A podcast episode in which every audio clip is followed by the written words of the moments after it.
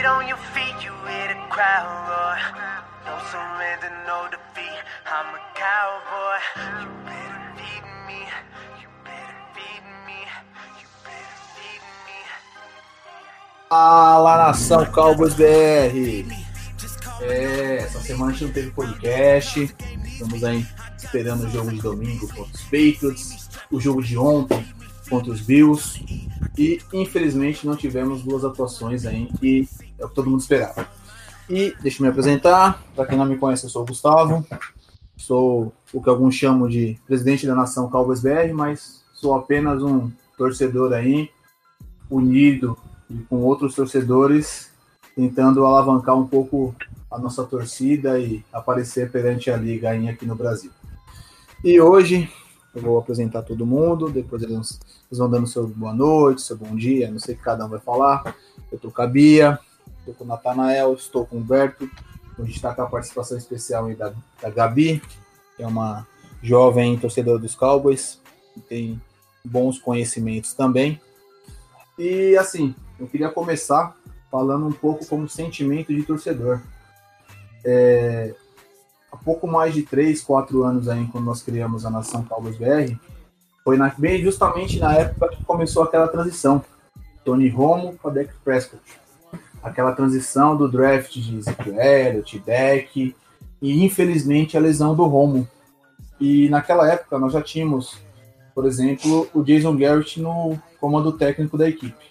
Pois bem, aí passado pouco mais de três anos, é, eu, como uma das pessoas que conhece muitos torcedores do Cowboys aqui no país, eu vejo que em jogos que a equipe não vai bem, a torcida, eu digo como um todo, principalmente aqui, no, aqui nas pessoas que eu tenho mais contato, ficam ali a cada erro remoendo aquilo que passou.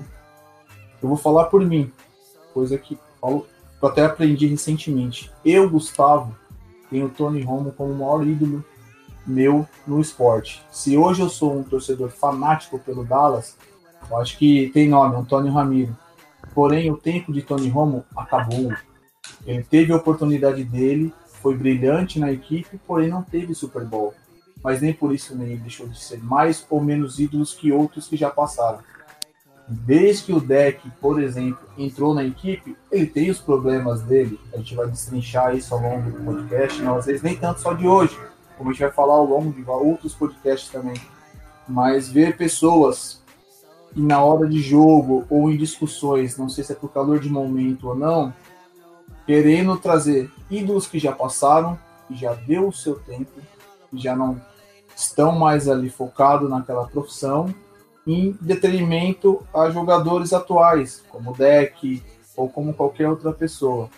Eu acho que assim, o clube tem os problemas deles, a gente cobra, a gente questiona da nossa maneira. Nós não estamos nos Estados Unidos, estamos no Brasil. A gente está muito acostumado com o nosso futebol aqui da bola redonda, que, sei lá, o seu time do coração está ali lutando para ser rebaixado, está lutando por um título, alguma coisa, e não está apresentando resultado, aquilo que cada um acha certo ou não, ou vai na porta do CT, ou vai na rede social do cara, reclama, questiona. O que a gente pode fazer aqui do Brasil é o quê? A gente reclama em rede social, uma coisa ou outra, mas ninguém vai abrasileirar o negócio. Ah, vamos na porta do CT. Não, a gente brinca, mas não é assim que acontece. E se isso resolvesse, ninguém era rebaixado e todo mundo era campeão todo ano. Então eu queria assim pedir um pouco da torcida dos Cowboys, principalmente no Brasil, que tenha um pouco de perspectiva. A equipe então está apresentando resultado? Não está hoje, após essas duas derrotas, principalmente de ontem, nós estamos hoje aqui, ó, uma sexta-feira à noite, cada um, todo mundo tem o seu compromisso particular, alguns já têm filho, alguns querem sair, alguns deixaram de ir para a faculdade para gravar, para fazer isso. Ninguém está fazendo isso aqui se não tivesse uma perspectiva sobre a equipe. Então a gente ainda tem perspectiva. Independente do que vai acontecer ou não com a nossa comissão técnica, o que vai ser falado, tenham perspectiva. Parem com essa história de ah, se fosse o Romo, não tinha machucado, não tinha chego agora. Ah, mas se fosse, se fosse o deck lá atrás, não tinha acontecido. As comparações existem, porém existem locais e horas e momentos para serem abordadas. Está no meio de uma temporada. A NFL tem uma off-season muito longa para justamente esse tipo de discussão. Em dias de jogo, fica, ficar nervoso faz parte? Faz. Todo mundo tá. Mas hoje, após a derrota de ontem, falo por mim. Eu não tô nervoso, não tô chateado, a gente fica triste. Eu tô triste, mas a perspectiva e deixar de torcer pela equipe, isso não vai acontecer.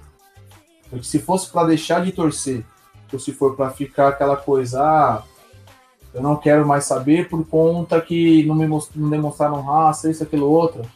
Amigão, você, ou amigão amigona, porque a gente tem vários torcedores de ambos os sexos na, na equipe, pega seu chapéu que você não é um cowboy.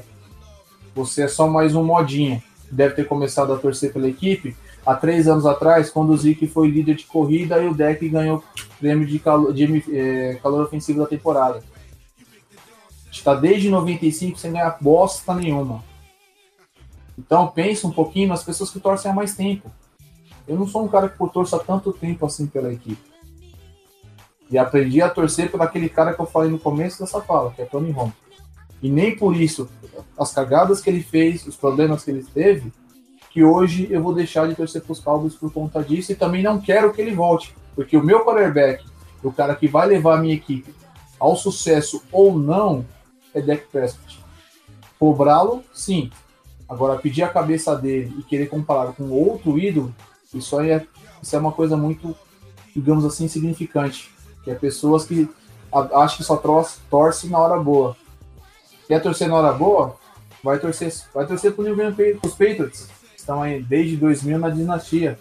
Só que uma hora vai acabar. Depois você vai largar a equipe dos caras também. Então fica isso aí. Eu não vou falar muito, eu falei bastante agora, mas não vou falar muito no podcast hoje não, porque tem a galera aí que quer arrebentar. Ô, eu só Bia, quero bater palma. Eu só quero bater palma pra você. Não, eu não quero ver. Eu não quero. Eu vou fazer qualquer coisa. Não, você. Você falou tudo que eu queria falar sobre a torcida. Obrigado. Mas não bote palmas, que palmas vai lembrar Jason Garrett vocês. Ah, é verdade! Foi o que eu falei. Eu vou fazer qualquer coisa menos bater palma. Parabéns, Gustavo. Só isso. Parabéns. Ai, que maldição essas palmas, viu, credo? Ô, Bia. Ai, bora. Eu, à vontade, sei que você quer falar bastante aí. Manda ver que o velho Gagá, o nosso Jerry Jones, ama o time também, mas ele é seu. Bom, gente, bora lá. Eu já fiz um dossiê contra. Eu já fiz um dossiê do Jason Garrett, né? Num outro podcast de duas semanas atrás. Agora, é, eu preciso trazer algo do Jerry Jones, porque para mim o problema agora tá, tá muito maior, né? E vem dele. O, então, vou fazer aqui um prospecto rápido de um histórico breve dele. Ele tem 77 anos, ele é proprietário, presidente, né, CEO, né? E é, general manager do nosso time, do, da franquia e do time, né? Uh, ele comprou o Dallas Cowboys em 1989. Uh, numa época em que o antigo dono, ele é, relatou né, que ele estava tendo prejuízos mensais de um milhão de dólares por mês. Então, Jerry Jones pagou uma bagatela de 140 milhões né, no Dallas Cowboys e, e logo demitiu o head coach da época, né? E trouxe um, outro head coach que era da universidade de onde ele se formou, que é do Arkansas, né, na época. Então, o que ele demitiu foi o Tom Landry, e ele trouxe o Jimmy Johnson, né, do, de, de Arkansas para o Dallas Cowboys. E ele também demitiu, né, logo em seguida também já demitiu o Tex Sherman, é, Sherman, Sherman que era o, o general manager, né, também do time. Então ali ele já foi na, naquele momento que ele tomou conta do Dallas Cowboys, não só na parte administrativa, mas também na parte do futebol do time em si. Uh, no primeiro ano, na, na, primeira temporada deles, eles tiveram um placar de 1 a 15, né? Foi bem feio, né? Então, a partir dali, o Jerry Jones começou a contratar novos jogadores, a prospectar outros jogadores e tal. E aí a gente conhece, né? Emmett Smith, Troy Aikman e assim por diante. que formou o melhor time da franquia na época. Né? Aliás, é, formou o melhor time uh, da franquia em todo, de todos os tempos, né? Afinal, em 92 eles ganharam o Super Bowl, no 93 eles ganharam outro Super Bowl, né? Lembrando, Super Bowl 23, é, desculpa, 27, 28 e depois em 95 o Super Bowl 30. Uh, a partir daí, o Dallas Cowboys começou a ter um ganho, uma, um, uma renda de 4,2 bilhões de dólares. Olha só como o Jerry Jones ganhou dinheiro, não é verdade? E lembrando que antes dele, o que, que o Jerry Jones era antes, né? De ser presidente, general manager da Dallas Cowboys. Bom, ele teve outros negócios, né? Ele é, se formou em negócios, etc. Uh, não teve muito sucesso, inclusive foi empregado do pai dele, também numa empresa de seguradora, também não foi muito feliz, né? Até que depois ele conseguiu uh, é, uma empresa, né? Aí ele investiu numa empresa de exploração de petróleo, né, em Texas. E aí ele começou a ter esse dinheiro e aí foi aí que ele conseguiu comprar o Dallas Cowboys e tomou conta e hoje é um bilionário, né? Bom, a partir daí, todos esses créditos giraram em torno do Jerry Jones. Então vamos lembrar, só rapidinho. 1989 foi quando ele comprou o Dallas Cowboys. Em 1992, 93 e 95 ele ganhou três Super Bowls. Tá? Ele não, né? O time, né? Os caras arrebentaram. O Elliot Smith, então, gente, é uma lenda, né? Esse cara. Uh, e aí ele passou a ser bilionário. Bom, então tudo isso jogou um holofote em cima dele incrível. Além disso, ele foi uma parte muito importante para que a Fox fosse a principal emissora de TV da NFC. Então isso fez com que o Dallas Cowboys despontasse na é, televisão, é, assim, audiência, fez com que ganhasse muitos uh, muitos torcedores, né? Daí para frente. Uh, e hoje uh, ele tem a franquia com maior valor no mercado do mundo, no, no mundo do esporte. É a franquia mais cara do mundo, com maior valor do mundo. Em, em 2008, né, ele até ganhou, é, foi 2000, não, 2008 não, foi 2017 que ele ganhou um prêmio, 2000, ou foi 2018, que ele ganhou um prêmio, né, Uh, pela, por todas as, as, as, coisas que ele fez para o futebol né, americano, né? Enfim, uh, eu aí você começa, né, a ver algumas coisas como é, ele é o único dono do time que aparece e dá entrevistas, né?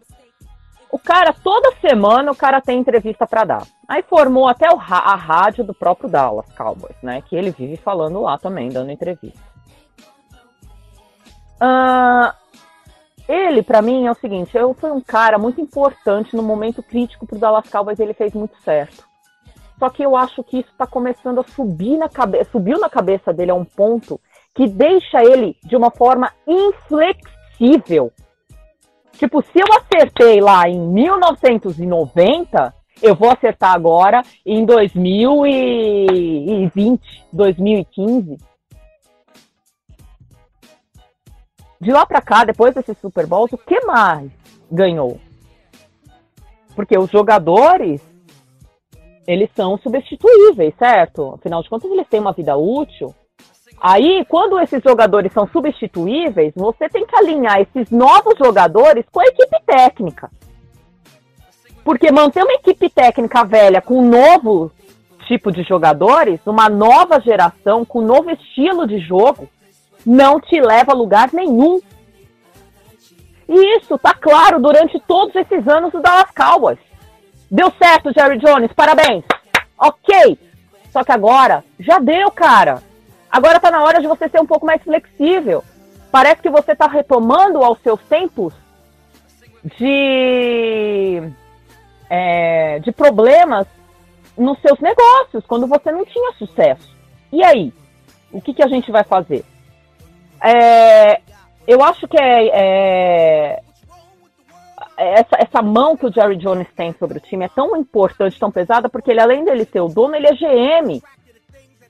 E ele é um cara que, que, que ele senta na mesa junto com os técnicos para resolver a decisão do time. What the fuck?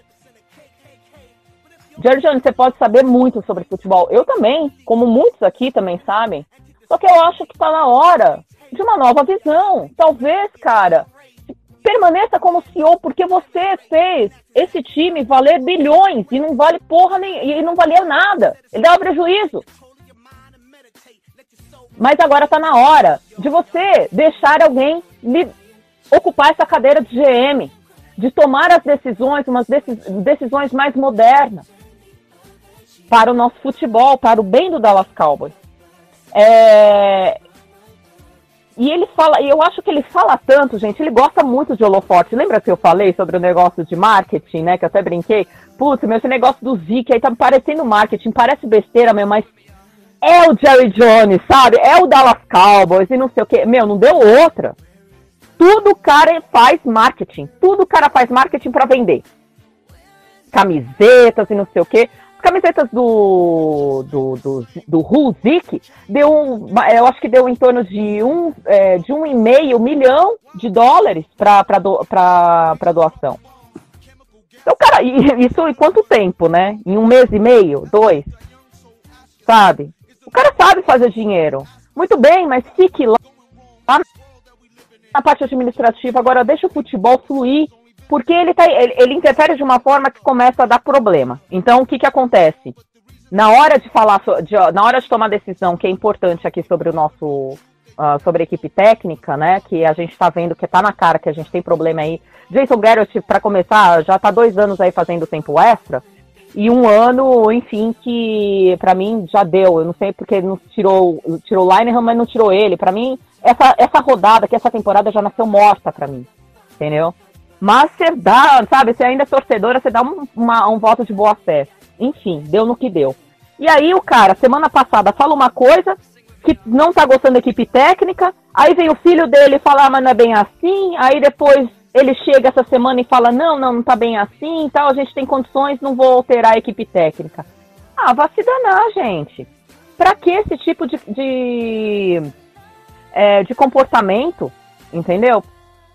Mude, não tenha medo de mudar, não precisa ser orgulhoso. Ah, porque eu acho que a gente não vale a pena a gente mudar agora, porque aí as nossas chances de playoffs vão acabar.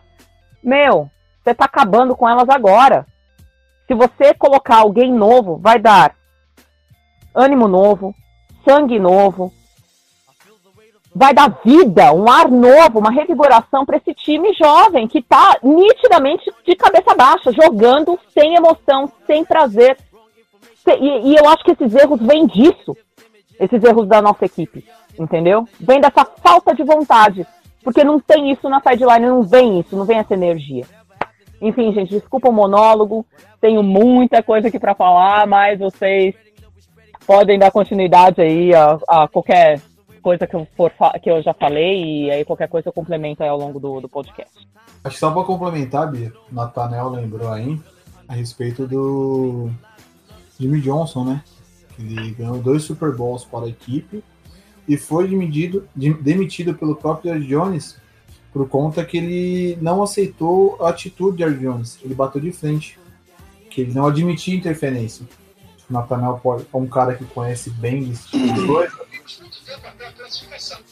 Até a questão do. aquela coisa, o Jason Garrett ele não demonstra bater de frente com uhum. o Jerry Jones. Então falta aquela coisa, ele é muito pau mandado. Até que ponto que realmente existe essa descentralização de poder. Mas é isso que a gente vem falando há vários, vários e vários tempos.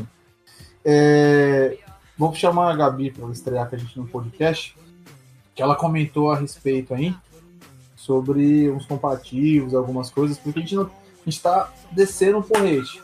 Você desceu o porrete no Jerry Jones, eu falei um pouco sobre a minha perspectiva no começo sobre a torcida, mas a gente não pode esquecer também que, igual você falou nessa parte final, a temporada não acabou. Tanto que eu ouvi de muita gente, eu mesmo, eu nunca torci para minha equipe perder. E mesmo ontem, durante o jogo, a hora que ela tava perdendo, eu fiquei puto. Mas a gente não torce para perder. Mas se acaso ontem perdesse e chegar amanhã ou na segunda-feira, ó, Jason Garrett não é mais treinador da equipe, Todd Marinelli não é mais coordenador defensivo, alguém vai assumir, mesmo que seja interinamente, não seja algo a longo prazo, mas seja ali para terminar os quatro jogos. A temporada não está perdida, igual você bem mesmo disse. É, mas sem atrapalhar muito. Gabi, boa noite. Você falou Oi, que tem uns boa comentários. noite. Né? Manda pra gente aí seus comparativos pra gente destrinchá-los. Então, eu queria começar falando que concordo plenamente com a Bia. A nossa equipe técnica, ela acaba se apegando teimosamente ao tradicional. E nessa semana, o Garrett ele veio com o papo de que ele não usa Analytics, e isso é um pouco problemático, né? Porque você tem 27 times na liga que utilizam, e ataques como o de Baltimore, que são bastante agressivos e podem ser facilmente o time né, que mais utiliza isso. É o time que mais produz falando em pontos por jogo. Um exemplo é que eles não chutaram nenhum punch contra os Rams, não, não converteram, não, converteram mais de cinco quartas descida. E isso é um erro dos Cowboys, porque é um time que para mim é muito medroso, né? E o fato dele não analisar esse tipo de coisa acaba meio que deixando com que o Dallas tenha uma, uma probabilidade menor de virar jogos, porque ele não arrisca. E uma coisa que tem em comum com todas essas derrotas, cinco times que jogaram contra Dallas, um exemplo é o Jets, os Vikings, os Bills e os Patriots, eles estão no top 10 times que se encontram entre. Ai, gente, calma. Tô nervoso. Calma, calma, faz parte. Relaxa, pode Então, xingar. Precisa usar o português muito claro, não. Ninguém aqui é jornalista, ninguém aqui fala corretamente. Pode falar a gente vai, a gente fomos, nós fomos, Sim, nós sim, fomos, vamos lá, vamos não lá. tem problema. Então, cinco desses times que derrotaram Dallas se encontram entre os 15 times que mais mandam blitz com seus defensive backs. E Dallas poderia meio que utilizar mais um pouco de play action no deck. Mesmo que eles tenham utilizado com os Packers, com o deck em under center, né? Que é quando ele vai de costas na hora do play action, e deu em duas interceptações no jogo. Eles precisam dar tempo pro deck lançar, porque a OL não tá bem esse ano. E o deck ele é o tipo de jogador que gosta de escanear o campo em jogadas de reação imediata. A gente não vê uma eficiência na equipe. Muito porque os nossos dois principais wide receivers eles recebem a bola em profundidade. E sinceramente, Dallas não tem nenhum bom recebedor no slot, por exemplo. Quando o time ele tá pressionado, ele precisa jogar no meio. Porque se você tenta lançar um passe profundo sem que os seus principais wide receivers, que é o Cooper e o Gallup, que são ameaça profunda, eles não terminarem as suas rotas, não vai dar certo, vai acabar dando interceptação, vai acabar resultando em turnover. E um exemplo que acontece quando o deck ele é muito pressionado, que é a afobação, e a diferença é que quando ele não enfrenta a blitz, ele acaba meio que conseguindo fazer uma progressão, ele se movimenta no pocket e executa de forma mais casual.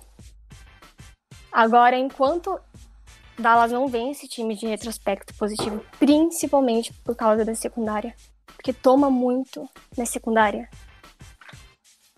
Dallas meio que veio com uma mentalidade nessa off-season de investir muito na linha defensiva. Exemplo, Dallas eles de devem ter imaginado que com uma linha elite, eles poderiam não ser tão agressivos mandando blitz para não tirar alguém na cobertura e que tem muitos problemas já, né? Não necessariamente precisar atacar a bola na secundária, é anular wide receivers. E isso é um grande problema, porque, por exemplo, além de ser uma defesa não treinada, por não ser técnica, né? Focar sempre em atacar um jogador e não a bola, Dallas acaba sendo o quinto pior time da liga, cedendo jardas através de faltas. Então, claramente é um problema técnico. Claramente, Dallas tem um esquema de jogadores que precisam de tempo para poder reagir. Por exemplo, contra os Bills, é, Dallas foi o time que menos conseguiu lançar big play. E Dallas é o time que menos cede big play. Mas nenhum time foi tão pior contra, como o Dallas foi. É, Bills foi um tipo de defesa muito reativa. Um exemplo é que eles pressionaram o deck com quatro jogadores na maioria das vezes e fizeram um tipo de rotatividade nos nossos wide receivers. Sempre tinha ali jogadores como o Poyer, o White, como o Hyde também, e o Wallace, que é uma secundária extremamente boa, né? Tanto a do Bills quanto a do Patriots se encontra entre as três melhores secundárias da liga, que a primeira é o São Francisco 49ers. E o problema de Dallas não, não ter também uma boa secundária é que não consegue parar nenhum ataque. E quando eu sempre digo que um setor impulsiona o outro, eu não quero entrar em mérito sobre qual é considerado mais importante, porque DL e secundária são importantes e um complementa o outro. A questão é que quando a pressão no QB chega de maneira mais eficaz, os jogadores eles não precisam cobrir tanto. Então, a linha defensiva de Dallas não tá sendo nenhum. não tá dando medo em ninguém. Não tá, tá sendo facilmente dominado por qualquer tipo de OL. A dos Bills ano passado. A OL dos Bills ano passado foi considerada uma OL ruim, né? Então, assim. Eles precisam melhorar isso, precisam melhorar essa secundária, precisam de um safety. Precisam impulsionar esses dois setores, porque, por exemplo, a probabilidade do, do cornerback ficar exposto quando ele tá marcando um wide receiver que tá numa rota é muito maior. Um exemplo é o Jacob Myers dos Patriots, que teve um teco que o Auzi ele não conseguiu parar. O cara acabou ganhando 32 jardas, que era pra ter ganho tipo 5 jardas, ele ganhou 32, porque o Auzi não sabe fazer um teco. Porque ele não conseguiu cobrir uma rota simples. Eu acho que tava cobrindo em zona, mais ou menos. E o grande problema também é que o melhor jogador da secundária dos Cowboys, que é o Jones, a última interceptação dele foi em 2017. Então, assim, é um problema muito grande isso. Dallas, é eu acho que é uma das piores, é um dos piores times em relação a turnover, a interceptação.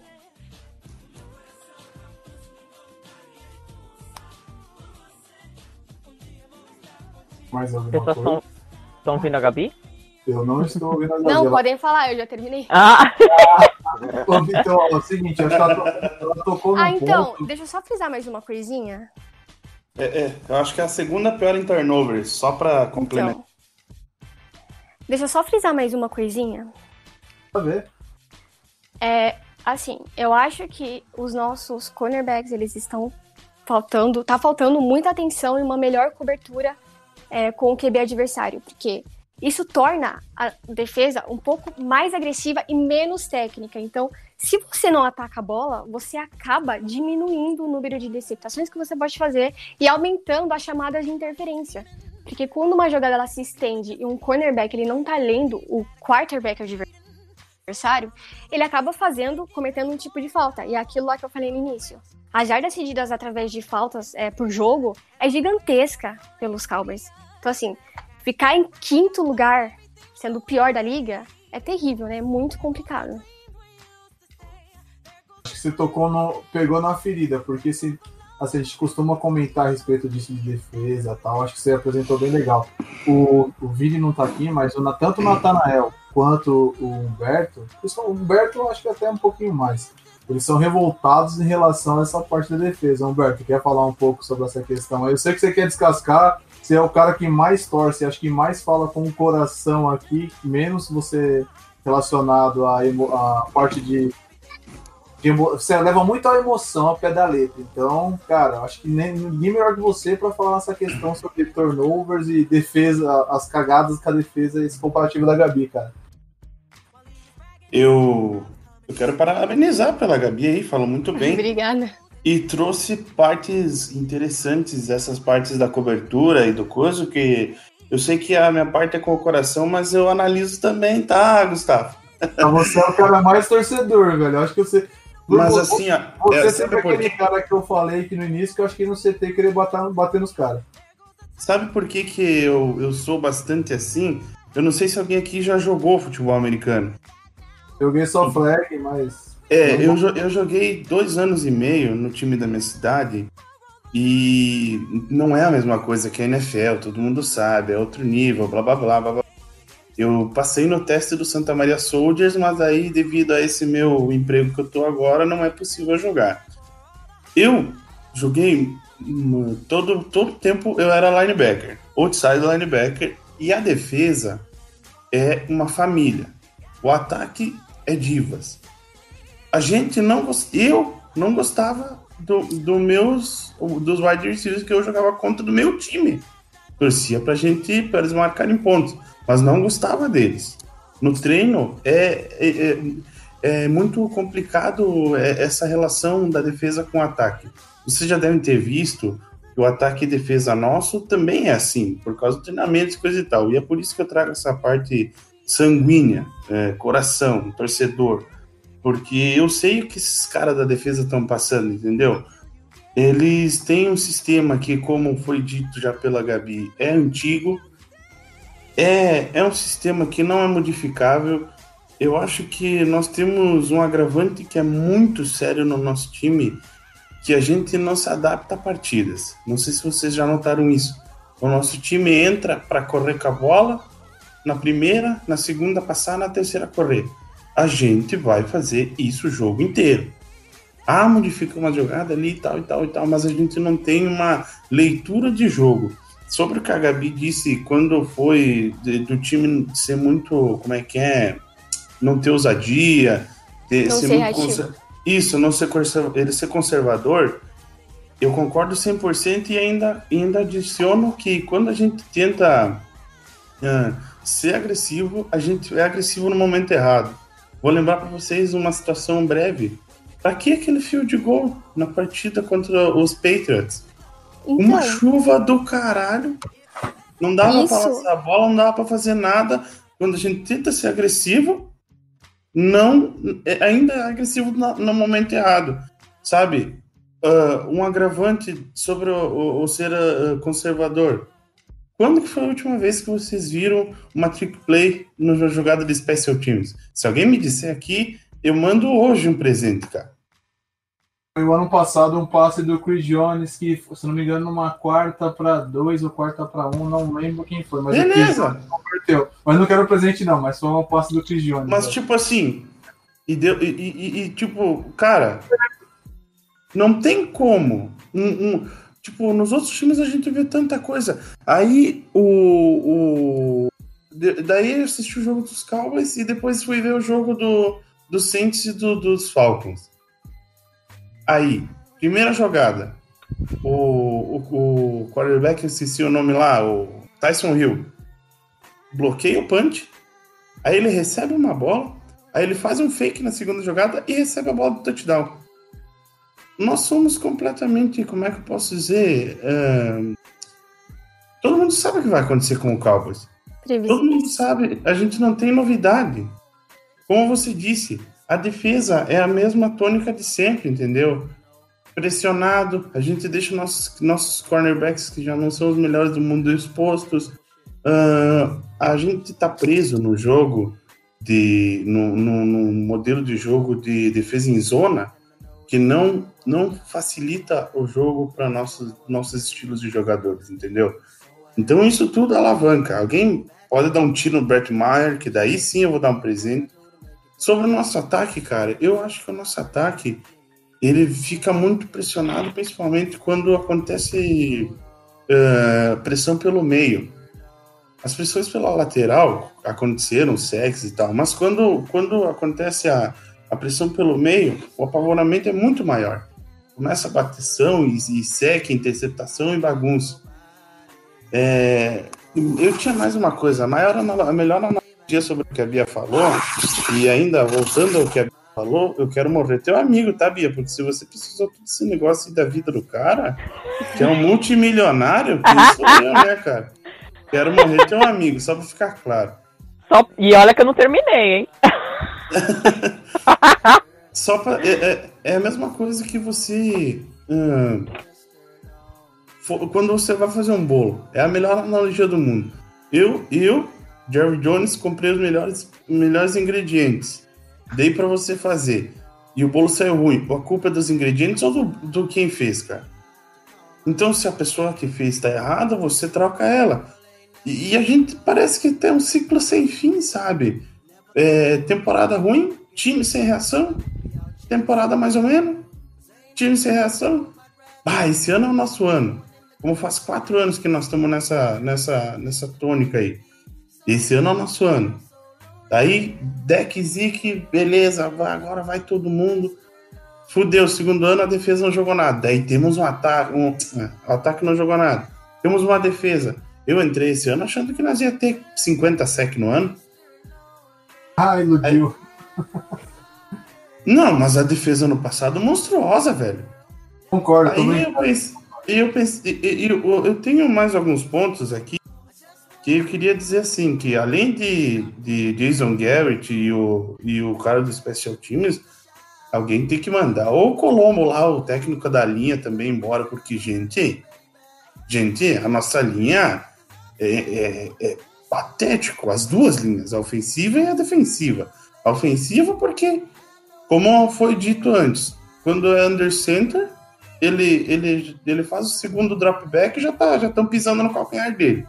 E a, e a, e a defensiva manda mandar correr, manda corrida pelo meio que tá tudo certo. Manda corrida pelo meio que, que pera aí quando apertar o negócio, manda uma corrida pelo meio que tá tudo certo. E vai tomar todo mundo no cu desse time aí que ninguém se, se liga nessa bosta aí, ó. Aí o, o, o, os caras estão jogando, estão ganhando de nós e ninguém fala com Aí senta o deck num canto, senta o, o pessoal da defesa, cada um num canto, ninguém se pressiona. Aí todo mundo tomar no curso do time sem sangue do cara. Desculpa. Mas tá certo, cara. Acho que eu sou assim. Quando eu falei que você é um cara que é muito mais emoção e, do que a razão, mas isso que você tá falando, eu acho que é o que, é, que, que falta pra equipe, que é o que falta pra gente. A gente questiona. É, é como eu disse, a minha vivência fez isso, entendeu? A gente, cara, quando errava um tackle, é, desculpa te interromper, mas quando a gente errava um tackle, cara, passava, tipo, sabe aquele corredor polonês? A gurizada socava o pau, entendeu? É, eu acho que isso é. isso A defesa é sangue. E não tá acontecendo isso. Não importa se a, a, comissão técnica tá errada, mas os tackles, a comissão técnica que é. Eu acho que eu, quase que agora veio uma paródia na cabeça aqui. Parecia, parecia aquela música do, do Vando, né? Você é fogo, eu sou é, entre paixão. A defesa, a defesa, ela meio que tem que trazer a equipe. Concordo com tudo que você disse. E um sentimento que é interessante, cara, que é um cara que vai. O Natanel acho que vai falar uma coisa, umas coisas legais parte de sentimento. Porque ele, ele é exatamente o oposto de você. Que é o legal do podcast, que é o legal da conversa. Você é um cara que tem muita emoção e pouca razão. Mas não é que isso seja errado. Isso é certo. E o Nathanael, por ele ser o oposto, ele, ele, ele, pode, ele vai falar mais ou menos coisas parecidas com as suas, de uma outra maneira, porém um pouco mais razão. Que ele não, e uma outra coisa que assim, ele não vai mandar todo mundo tomar no cu no final, mas eu garanto que ele curtiu, ele gostou, gostou muito disso que você falou no final, que é um time sem raça, um time que demonstra ser raça, não ter raça. Ontem, após o jogo, que a gente tá pombou esse monte de coisa, que quando o pessoal chegou no vestiário, nego o Zico chegou chutando a porta tal. A gente não sabe se é para inglês ver ou não. Mas hoje que o Michael Popô também, que o Michael, Michael Bennett, que é um cara que eu não gosto, que eu não queria nos Cowboys. Mas ele, ele mostrou que pelo menos ele não quer perder. Ele não aceita perder. Ele mostra o quê? Que tem sangue vermelho nas veias, né? Sangue de barata. Acho que não sei se o Nathaniel pensa mais ou menos assim. Nathaniel, eu sei que você está muito contente que ele fecha o time também. Né? É, boa noite, boa noite, Gustavo, boa noite, Bia, boa noite, Humberto, boa noite, Gabi, que está reforçando nosso time aí, também foi muito bem aí na sua explanação. E para o pessoal que está ouvindo também, boa noite, bom dia, boa tarde. O Gustavo disse que eu tenho mais razão, mas eu tô puto da vida. O time jogou muito mal nessa quinta-feira. O jogo foi horroroso, horroroso. Eu nunca vi time jogar tão mal, o ataque foi mal, o ataque estava tão bem, o ataque do Cowboys foi muito mal nessa parte. O Special Teams é aquela mesma droga de sempre. E a defesa muito inconstante nessa temporada. Tem jogos que joga até bem, mas na maioria vai muito mal. Eu quero pontuar também algumas coisas que a Bia falou do, do Jerry Jones, logo que ele assumiu, que ele mandou o Tom Landry embora, né? Que era um excelente técnico, é muito respeitado dentro do Cowboys. E a primeira coisa que ele fez foi mandar o Tom Landry embora. Aí assumiu o Jimmy Jones. Jimmy Jones só trouxe dois Super Bowls pra gente. Um excelente técnico. A partir do momento que ele começou a querer interferir porque ele tem um ego lá em cima, ele é muito vaidoso, ele quer ser o técnico do time também, quer ser o general manager, o técnico, quer, quer ser tudo. Aí o Jimmy Johnson não. Você só manda no time, você não manda no. Quem é o técnico sou eu. Aí ele mandou embora o Jimmy Johnson. Então ele só aceita caras como o Jason Garrett, que é pau mandado. E faz o que ele quer. Agora, está numa situação. Para mim, ele é o grande responsável, principal, primeiro responsável pela situação do Cowboys. Ponto. Ele é o, ele é o principal, Jerry Jones, por tudo que ele tem feito até agora. Chega a dar declarações de que ah, é 100%, o, o special team é 100% responsabilidade do coach. Por que, que ele não manda embora, coordenador? Se é 100% responsabilidade e ele mantém o, o coordenador de special teams, ele não está satisfeito com o time, o time não está jogando, mas ele mantém o, o Jason Garrett. Agora, o, o, que a gente vê, até pelos números aqui que eu pesquisei, você vê o Cowboys tem 3.788 jadas passadas, o melhor time em jadas passadas da NFL.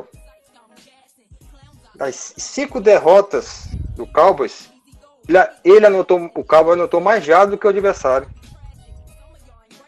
São nove jogos com, com, nove jogos com 400 ou mais jardas. Mas na hora de, que, que vamos ver, que é, o, é pontuação, o time perde. Então o que, que adianta ter tantas jardas? Aí tem responsabilidade do special time, porque perde um monte de, de, de gol. O, o Betmark ele disse que é o kicker confiável. Como é que é um kicker confiável? Um cara que acertou 19 de 28 field goal nessa temporada. No último jogo perdeu dois field goals. Era para ter sido mandado embora. Se fosse, se fosse outro kicker, qualquer outro time já, já teria sido mandado embora. Ano passado, o Mar teve 80,6% de aproveitamento de field goal. Esse ano, 67,9%. O Chris Jones, que fez é, a nona temporada dele, é um cara, está há muito tempo no Cowboys, mas está chegando o final dele também. Ele não consegue, ele não tem mais aquela aquela força, aquela de, de, de chutar punts é, longos e fazer jogada, ele não tem mais. Os turnovers é um problema crônico desde o início dessa temporada. O Gustavo Sato não sabe, eu vim nessa tecla. Um time que não produz turnovers, dos piores em termos de turnover na, liga. Tem menos 4. O Petros tem 19. Só quatro interceptações É, uma, é, um, é um negócio assim terrível. Aí você tem que ver o Josh Allen brilhando contra o Cowboys, o Jeff Driscoll brilhando contra o Cowboys.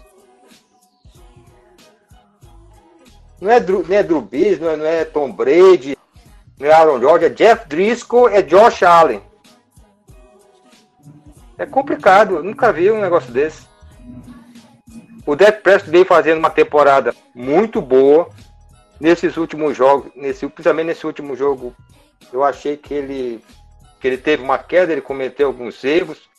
Teve aquele lance lá, ele foi muito pressionado nesse jogo. Aquele lance que ele sofre interceptação, que eu acho que não deveria ter tentado o passe ali. Mas ele, é, para mim, é o menos culpado do que está acontecendo com o Cowboys. Nosso jogo corrido, mal ou bem, vem funcionando, também não vejo assim tantos problemas. Agora, nossa defesa. A minha maior, minha maior decepção em relação à defesa os linebackers. Os linebackers dos Cowboys nessa temporada. Pelo amor de Deus. É uma decepção atrás da outra. Aquele, eu, o Sean, o Lee também já tá, acho que já tá na hora de ir embora. ali, sinceramente, não tem mais condições. O Jalen Smith está de contrato novo, mas esqueceu de, de jogar. Assinou o contrato novo, esqueceu de jogar. Tá, tá a situação da defesa, a secundária, como já foi comentado, né, pela Gabi, pelo, pelo, pelo Humberto, já era um ponto que nós sabíamos que seria muito preocupante do, do, do. E os adversários estão sabendo explorar. Você vê como, como eles mandam blitz, toda hora que eles sabem explorar a nossa fragilidade, relações special time, o próprio técnico do Patriots, Billy Belichick, afirmou que já estava tudo planejado para explorar, sabia que a fragilidade do nosso special teams. Em resumo, eu vamos comentar sobre as projeções para os próximos jogos, eu, mas eu acho que se não melhorar essa parte, principalmente da defesa e do special team, a situação do Calvin vai ser bem complicada ainda nessa temporada. Ah, o Natanael, acho que só para pegar um gancho, você citou a respeito do Brett Maher e a respeito do Chris Jones. Eu acho que a gente tá, a gente se impressiona muito que o Brett Maher ele mete, ele meteu dois field goals de mais de 60 jardas na temporada. Mas se a gente for ver a razão e proporção das coisas, as equipes elas não ganham partidas por conta de field goals de mais de 60 jardas. Porém, elas perdem muito, muitas partidas por field goals perdidos com menos de 50 jardas. E ele não tem essa consistência. Então, acho que e isso que realmente falta. E para tu ver é, essa questão, ah, mas o Mar acerta muito o field goal de mais de 50 jardas, que maravilha. Eu olhei os números aqui, ele acertou 4 de 8. É que a gente é vê que. Eu tenho um dado interessante. Mas, mas compensação, entre 40 e 49, ele acertou um de 4. Entre 40 então, e 49. A gente fica muito impressionada com a, a distância dos chutes que ele acerta. Só que os Cowboys não é toda hora que vai ficar vai precisar de um chute de 60 jardas, de 55. A gente ganha partidas com field goals na red zone. Igual aconteceu em várias partidas nossas no ano que a gente chega na região próxima à red zone, na linha de 30 jardas, e qualquer kicker que seja profissional na liga é obrigação de ter pelo menos aí seus 85% de acerto, e ele não chega nem perto disso. Mas eu também não vou prolongar muito, acho que você matou a pau nessa parte. E algo, uma, a gente também tá batendo muito em relação a retornadores, special teams, caramba, 4. Só que o Chris Jones também. O, eu acho que a perna dele já não é a mesma de antes. Não sei se ele também é aquela coisa que passa a impressão que acho que vocês vão até querem comentar um pouco, podem e devem, a impressão que ele ou ele tá chutando menos de propósito, porque quer derrubar o coordenador de special teams, quer derrubar alguém, ou para mim o tempo dele realmente também tá passando. Porque na posição dele, é, que utiliza ainda mais a virilha do que em relação ao kicker, que é o movimento que ele faz, aquele movimento daquela parábola, eu falo isso porque eu, quando eu joguei flag football, eu era um dos caras que panteava. E por ser goleiro, eu utilizo muito esse movimento, a perna ela cansa.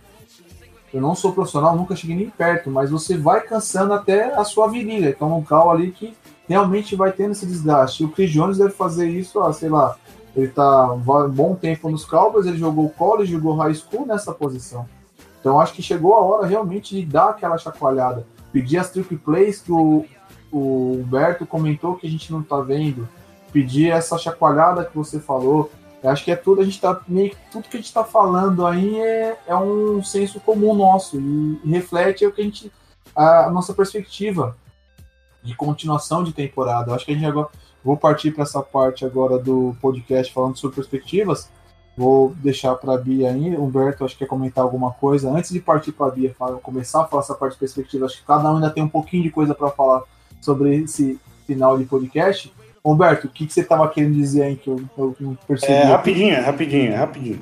Uh, o Chris Jones tem 30, 30 anos, tá? Ele já não é mais o mesmo também. Sei lá, né, cara? Eu prefiro Panthers mais novos, cheio de. Uh, outra coisa, o Conor Williams rompeu ligamento tá fora da temporada, né? Sim. E mais uma coisa, eu acho que é a melhor de todas. Vocês estão ligados que antes do gato preto a gente tava 5 a 3, né? Depois do gato preto a gente tá 1 4. E tava todo mundo batendo, gato preto, maravilhoso, vai tomar. Que legal. É, mas vambora. O Bia, aproveitar que o Ber- o Berto já deu essa palhinha sobre o- a questão do. Você- Eu sei que você queria falar mais alguma coisa aí, mas vamos tentar já partir para a parte de perspectiva. Sim, não. É, mas tem, tem a ver com perspectiva, assim, né? Porque com relação a esse negócio de pau mandado, né? Não tô falando em perspectiva apenas do time, porque para mim é, a expectativa do time, isso a gente já falou N vezes durante vários podcasts. Ah, então, pegando um gancho até do que, vo- do que o próprio Humberto falou, né, de pau mandado, qual a minha, minha perspectiva com relação ao novo head coach diante de uma diretoria que a gente tem, que nós sabemos, que é totalmente centralizadora, com- é, que tem um ego lá nas alturas, que adora um holofote, que quer levar todos os créditos e quer mandar no time, quer ser técnico também. Só falta querer jogar também, caralho. Enfim. É, menos estivessem ganhando. pelo menos, mas não é o caso, né? Isso me preocupa, porque mesmo que o Garrett seja mandado embora, o que, que vai vir? Vai vir um outro pau mandado? Vai vir uma, um outro bostinha? É, Olha, juro por Deus, gente, se for assim eu dou, dou férias. Tiro férias, eu assisto só futebol americano de forma neutra. Tentar não colocar meu coração, sabe, pra eu não infartar cedo, pra eu não, né, não, não ter problemas cardíacos cedo, entendeu? Quando tiver grávida, sei lá, parir cedo, sabe, essas coisas, né? Não colocar muita emoção. Porque você vê um, um cara, né, um Jerry Jones que gosta de mandar, que gosta de pau mandado, e você vê o Steve Jones, que é o filho dele, que é o vice-presidente, que provavelmente vai ocupar o cargo do pai, os cargos do pai, quando o pai morrer, provavelmente, porque aposentar esse velho não se aposenta. É, eu não vejo futuro. Quem que vai vir? Lincoln Riley? Você acha que o Lincoln Riley vai gostar de alguém lá enchendo o saco dele? Não, porque você tem que fazer isso. Não, porque você tem que fazer aquilo. Não, vamos sentar. Deixa eu ver aqui seu playbook. Deixa eu ver aqui a sua estratégia de jogo. Ah, não, não gostei disso não. Pode tirar. ó, É esse daqui que você tem que fazer. É, o que, que é isso? O que o Garrett fez com o Moore foi a mesma coisa que o Jones faz com ele. E o Garrett faz com o Moore. Entendeu? Então, me preocupa esse, esse nível de paternalismo dentro do, do Dallas Cowboys, porque eu não vejo futuro, sinceramente. As gerações são outras, os negócios são outros. Eu acho que realmente ele deve ter faltado. Ele só fez até o mestrado, tá? O Jerry Jones. Eu acho que talvez falte aí um doutorado mais atualizado, porque tá faltando uma, uma atualização para ele. Há 20 anos que a gente não vai para uma final de conferência. Aí ele vem e fala da, da final contraditório. De um dia, né, da, da semana passada, fala uma coisa, essa semana fala outra, das finais contraditórios para os fãs, para os, os torcedores e para os próprios jogadores e para a própria comissão técnica. Nem o cara sabe para onde está indo. Um general manager que não sabe nem o que fala, nem para onde vai. Quanto mais o time que está abaixo dele. Se ele acha que ainda tem esperanças para playoffs, com 13, é, com o time que ele tinha, que o Garrett tinha, com 13 a 3, é, com um time que era 13 vitórias e 3 derrotas, ah, 12 vitórias e 4 derrotas. Hoje, por enquanto, tá 6 a 6 ele acha que tem, tem esperanças para para Super Bowl? Ah, vai se foder, ô, Jerry Jones. Acorda, velho. Porque não é possível. Todo mundo vê isso. Por favor. Aí vem Steve Jones e fala: ainda acredito no Meher. Oi? Por isso que eu falo que eu não vejo futuro nem pro Stephen Jones, gente. Que é igual o pai, é o pupilinho do pai. O pai tá fazendo direitinho, sabe?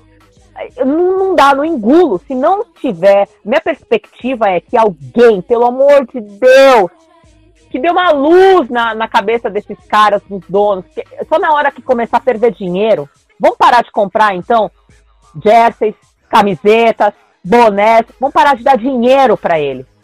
Parar de ir nos estádios. Lógico na nossa realidade, né? Tá longe de ser. Mas assim, tem que parar de dar dinheiro, de injetar dinheiro para eles. Porque enquanto estiver entrando dinheiro lá, aí não, eles não vão sentir. Agora, se parar de começar a dar dinheiro, ver que o marketing, a jogada de marketing está sendo o contrário do que de, de positiva, está sendo negativa, aí o cara vai dar para trás. De repente, até um. Minha perspectiva é que um, um GM profissional, de, sabe, atualizado, ocupe aquele cargo. Que o Stephen Jones e o Jerry Jones fiquem apenas na parte administrativa do Dallas Cowboys. Mas não, o nível de ego deles é tão grande que é impossível. E você mexer na cabeça de uma pessoa com 77 anos, intransigente como ele, é difícil de você ver muita perspectiva para o nosso time. Sinceramente, tá? Isso me decepciona. Me decepciona.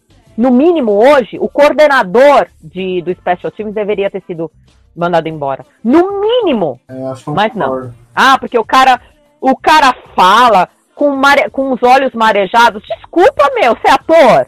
Porque não parece que você tá tão, emo, tão emotivo assim. Você vai chorar mesmo na hora que parar de entrar dinheiro, de bilhões de dinheiro na sua conta. E de repente, o Dallas Cowboys não ser mais o time mais valioso. Enfim, aí você. A minha perspectiva também é que encontre um head coach que traga personalidades para os nossos jogadores, que eu falo, você tem que pegar é, é, treinadores com mais alinhados ao novo time, à nova geração, etc que você trabalhe para jogadores serem como Bennett. Não assim, não fora de campo, tá? Desculpa. Mas dando aquele grito, sabe? Porque onde foi que ele aprendeu a ter aquela energia? De passar aquilo? Onde? Ele jogou no Seahawks e foi campeão do Super Bowl lá. E quem era o head coach? Carroll. Pete Carroll. Opa, ele veio dos Patriots, que é um time campeão. E quem era o head coach lá? Bill Belichick. E você vê na sideline do, do, dos Patriots, o tempo inteiro, até mesmo na sideline, tem os jogadores um chamando a atenção do outro. Naquela virada lá do Super Bowl, lá dos Patriots contra os Falcons, o Edelman cham, cham, chamava o Brady de velho. Você não presta. Lá na sideline. Você não faz nada, cara. Você é um velho. Você devia se aposentar. O que, que o cara fez? Deu a volta por cima. É isso que precisa. Só que o que, que a gente viu? A gente viu lá no vestiário que Jerry Jones entrou lá Stephen Jones entrou lá, mas a gente ouviu um novo jogador de sangue novo que veio de times campeões com atitudes diferentes e transmitiu isso para os outros jogadores. Uma atitude que você deveria ver em quem? No head coach e você não vê isso no nosso. Então você vê o que? Um time apático, que não tem vontade, que não sabe onde vai, porque estão perdidos.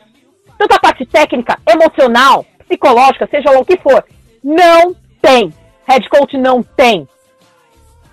Então você está vendo isso de um novo jogador. E isso é bom, mas é triste ao mesmo tempo. É bom porque mostra os nossos defeitos. Está na cara que tem esses defeitos. E parece que o Bennett incendiou lá, né? Alguns outros jogadores que acabaram se empolgando junto.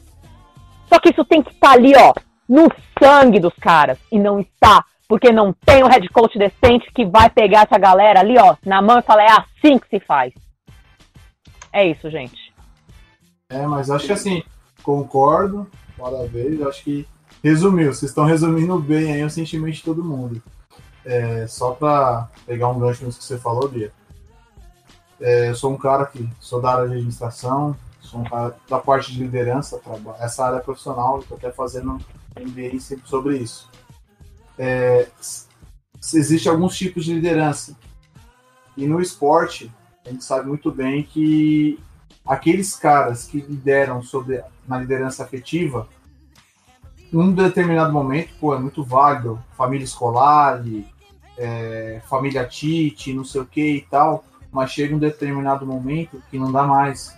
E os Cowboys, quer queira, quer não, o Jerry Jones era aquele líder afetivo, aquele líder que ele leva o time como um filho, como um sobrinho, como uma pessoa que ele tem muito que ele tem muito apreço. E hoje, tudo isso que vocês falaram, resume-se bem a isso. O tipo de liderança dele. Só que a hora, igual você citou, a hora que doer no bolso, ele, você, quando você citou, ah, ele tem que se reciclar. Ele é um, um excelente marqueteiro, é um excelente administrador. Ele ama os Cowboys muito mais do que a gente, ou tanto quanto. Mas a hora que doer no bolso, ele vai perceber. Não é que uma coisa vai tirar do meu orçamento de qualquer um aqui que a gente vai sentir. O cara ele é bilionário. Só que quem tem muito dinheiro aceita perder muito menos do que a gente que tem que trabalhar ali de segunda a sexta, às vezes segunda a segunda, bater nosso ponto e ter sua carteira registrada. Então, eu entendo que a hora que ele... É, ninguém vai deixar de comprar, ninguém vai deixar de ir pro estádio, porque historicamente os Cowboys é, se não é o maior, é um dos maiores times da liga e é o maior do mundo em termos financeiros. É um estádio que sempre tem o estádio está lotado, capacidade máxima, não sei o que e tal. Ninguém vai deixar. Só que. A audiência, a audiência também é alta. Só que o receio que passa, os Cowboys se tornar, por exemplo, um Cleveland Browns, se tornar um uhum. Chicago Bears. Um exemplo muito claro, Chicago Bears, que é uma dona que é a filha do antigo dono e que também tem idades, ela é um pouco mais velha que o Jerry Jones, apesar do Jerry Jones ser um cara profissionalmente, acredito eu, muito melhor do que ela, mas acredito uhum. que possa se tornar, se tornar isso. E a gente, isso que a gente não quer. Os Cowboys, aquele Cowboys que foi exemplo por tudo que você citou e o, o Nathanael citou no começo do podcast, isso que não pode se perder. Então ele tem que continuar sendo a referência ou dar aquela chacoalhada. Mas eu não vou postergar muito, porque a Gabi acho que tem que falar alguma coisa de perspectiva, porque ela trouxe alguns algumas coisas interessantes aí. Ô Gabi, você que é um pouco mais nova aí, que tem umas ideias diferentes da gente, é, o que, que você. O que, que você conseguiu colher e fazer aquele comparativo legal entre tudo que foi falado hoje aí e a sua perspectiva sobre a nossa temporada, se você acredita que se acaso a gente chegar a classificar, cai, vai passar, é você é daquelas pessoas que assim, ah, temporada regular é temporada regular, mas quando chega nos playoffs o negócio é diferente. Manda pra gente aí. Cara, eu tenho um pouco dessa impressão sim, que playoffs é outro tipo de campeonato. Mas para mim, Dallas, caso classifique, vai ter que enfrentar, por exemplo, times como o 49ers. Eu acho que Dallas não tem como ganhar um time como. ganhar de um time como o 49ers. Principalmente porque eles têm o melhor front seven da liga. E a gente já viu que em situações de afobamento, o deck ele não consegue desenvolver o jogo dele. Enfim, para mim eu acho que tem, é, tem totais condições de ganhar a divisão sim, mas eu acho que nos playoffs as coisas vão ser mais complicadas. Acho que não tem como chegar no Super Bowl esse ano. É isso que dói. É, não é, era a esperança de ninguém né, no começo da temporada. Não era essa. Não, não era. Olha, por exemplo, Dallas começou a temporada com uma taxa de play action enorme. Aí caiu consideravelmente essa taxa. Então, para mim, para Dallas realmente vencer a divisão, eles teriam que teriam que utilizar mais o play action é, com o deck em shotgun para dar um espaço a mais para ele criar com as pernas, porque o deck criando com as pernas e estendendo jogadas em movimento é completamente efetivo, né?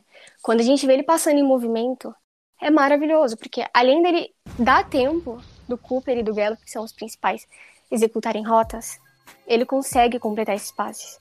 Então, assim, por exemplo, contra os Bills, mesmo que a secundária seja a segunda melhor da liga, ele conseguiu completar passes para o Cooper no meio de duas pessoas. É, não cedeu tanto, não cedeu touchdown praticamente, né, pro Cooper, porque eles estavam fazendo uma rotatividade com um safety.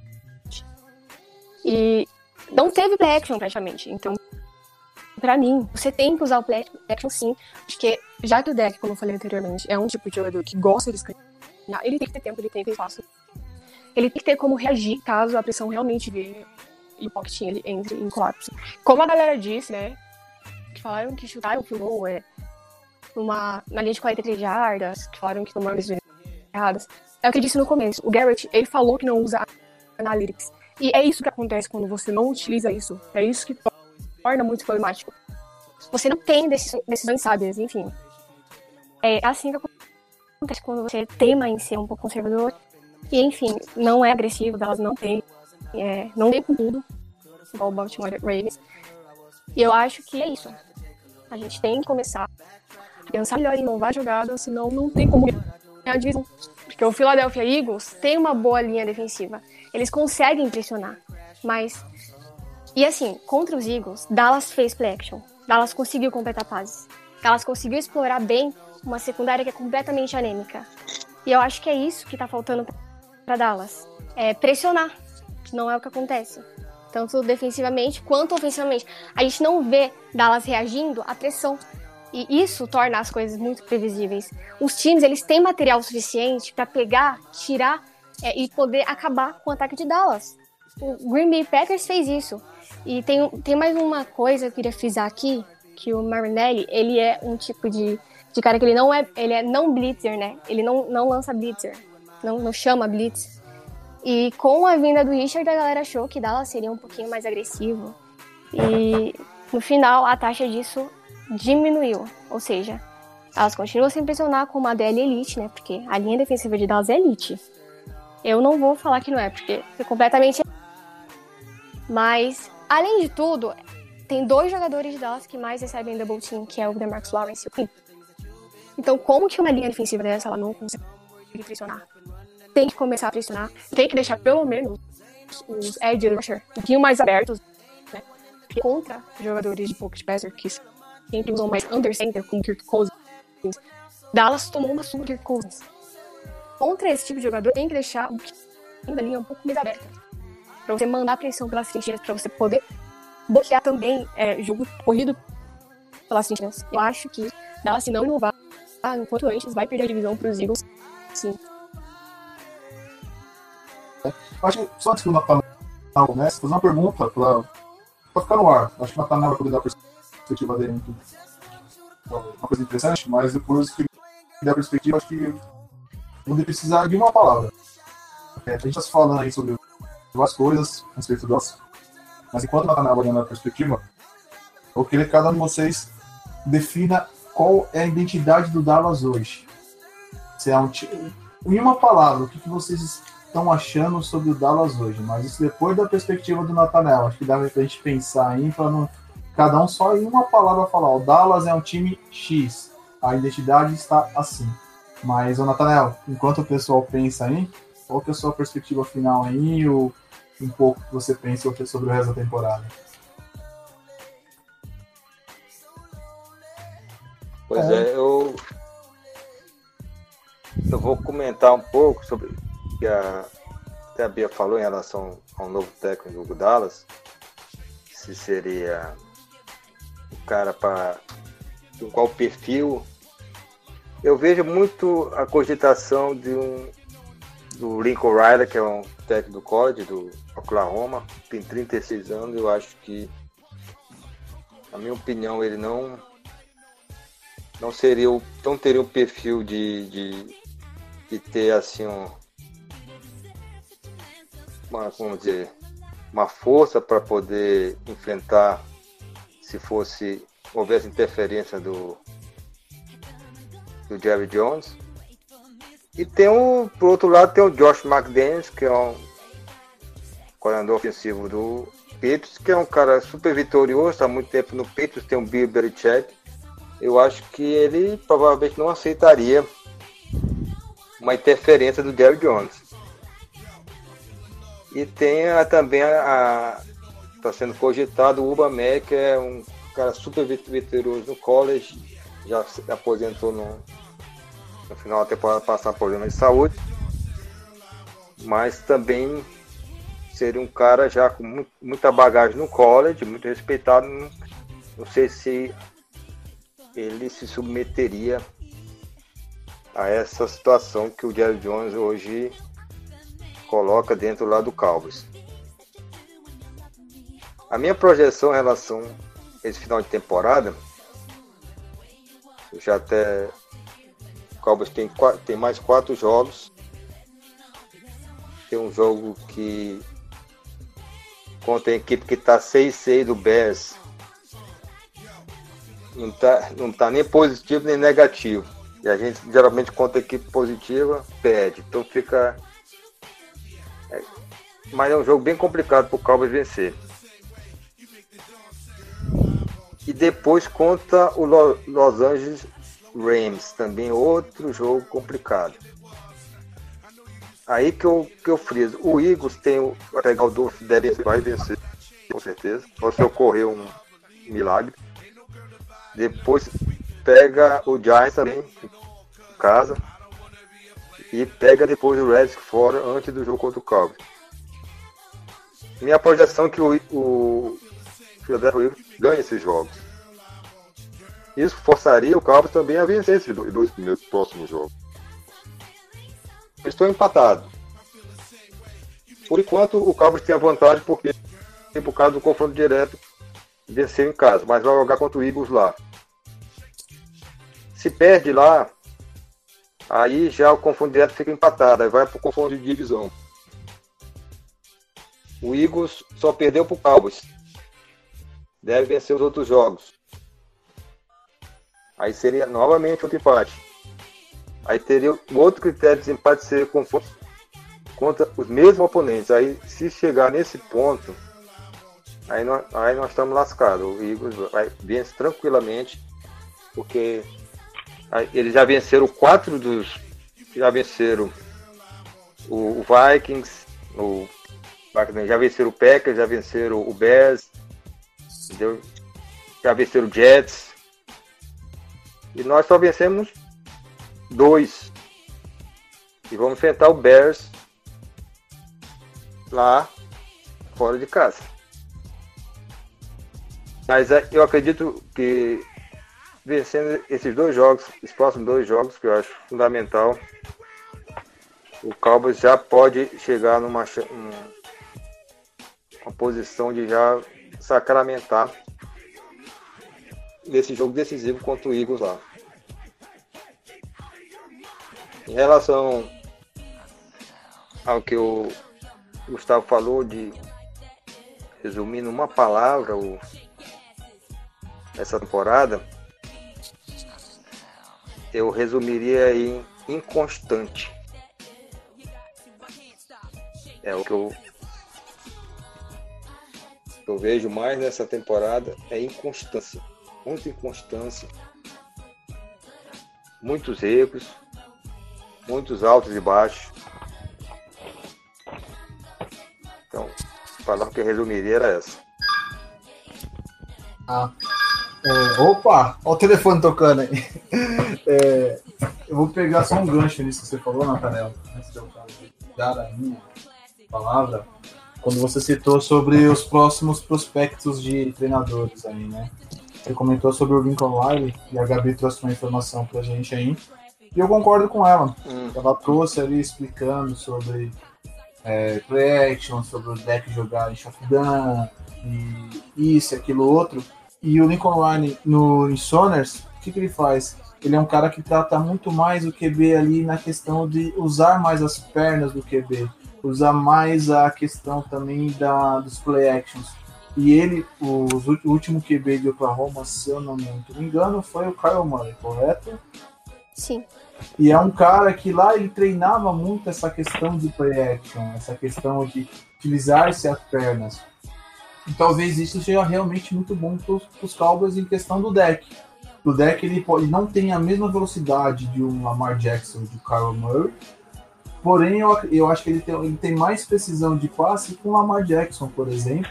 Ele pode não ter o mesmo braço que o Kyle Murray em termos de potência, mas ele é um cara relativamente preciso. Óbvio que tem a questão da cabeça, de afobação, esse tipo de coisa.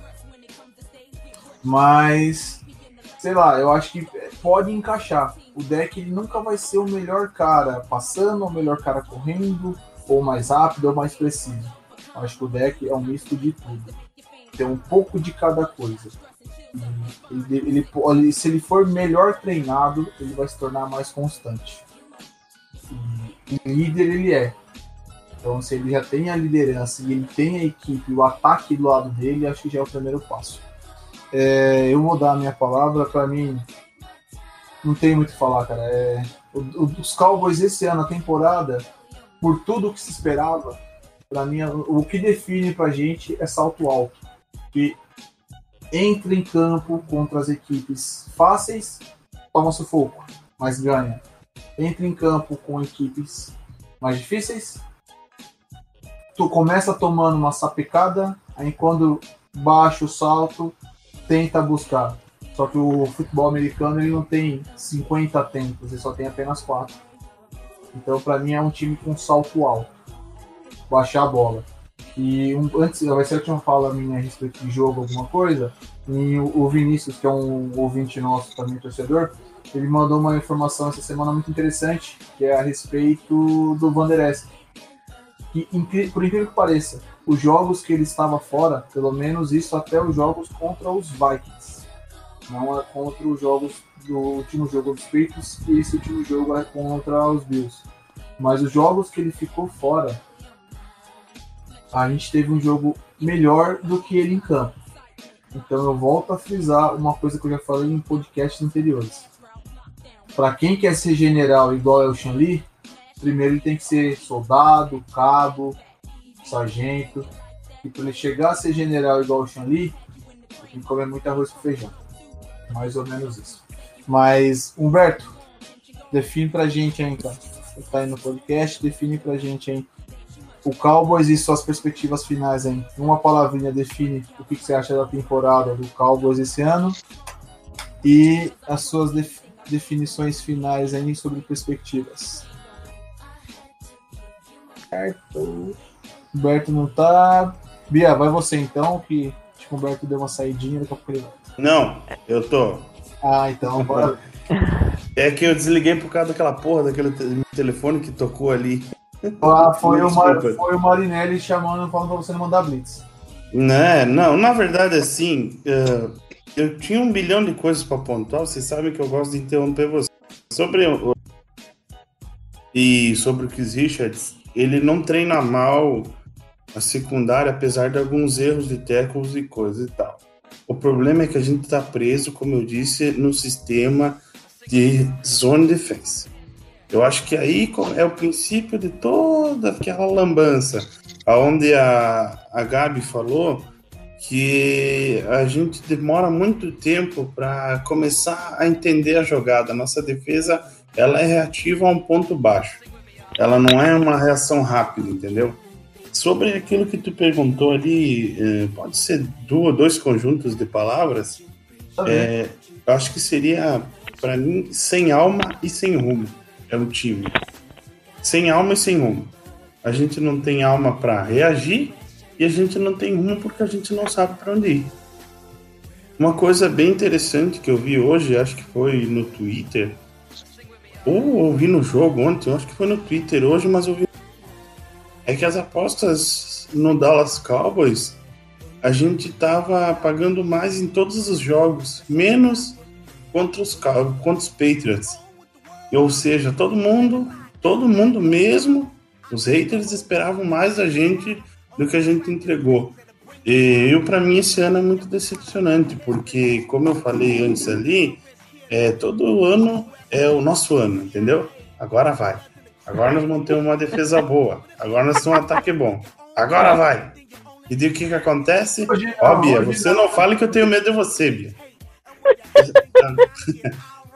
Agora vai.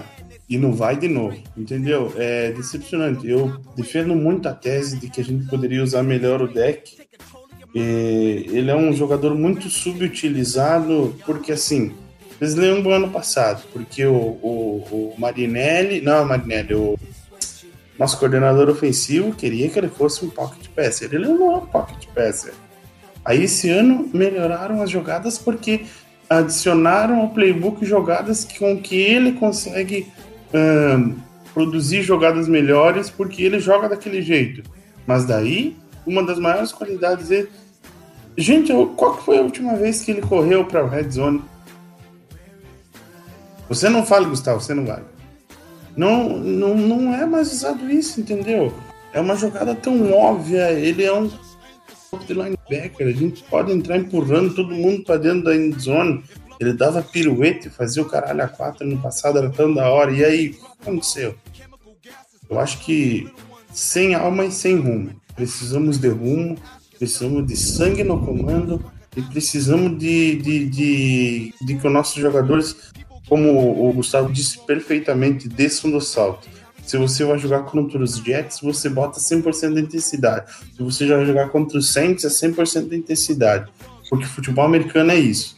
Não é você entrar com o jogo ganho e achar que tua, achar que a tua qualidade vai sobressair ao teu, a tua vontade.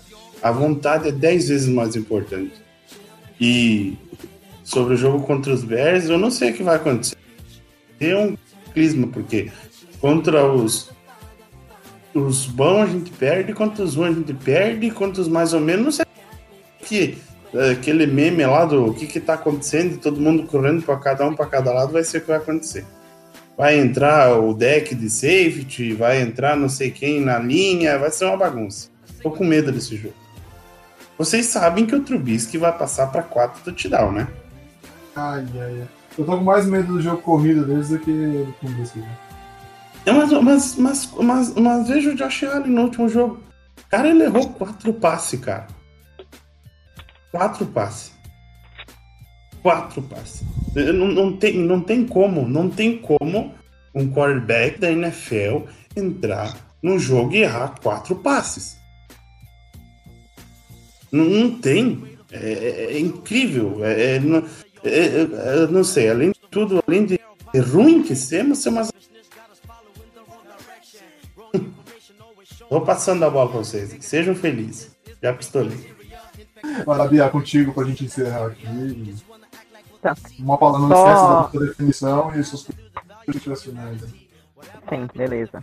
É, antes de eu falar sobre a definição, deixa eu só, é, só agradecer a Gabi, que eu, eu concordo em em gê- gênero, número e grau de tudo que ela já falou, todas as análises que ela trouxe, isso foi fantástico. Ah, inclusive, isso até você, você, se você ler o que o Des Bryant disse né, também essa semana, né, sobre o Jason Garrett não ser capaz de comunicar não, não saber trabalhar com jogadores negros, porque ele não consegue extrair 100% do potencial desses jogadores, você vê até reflexo nisso, né?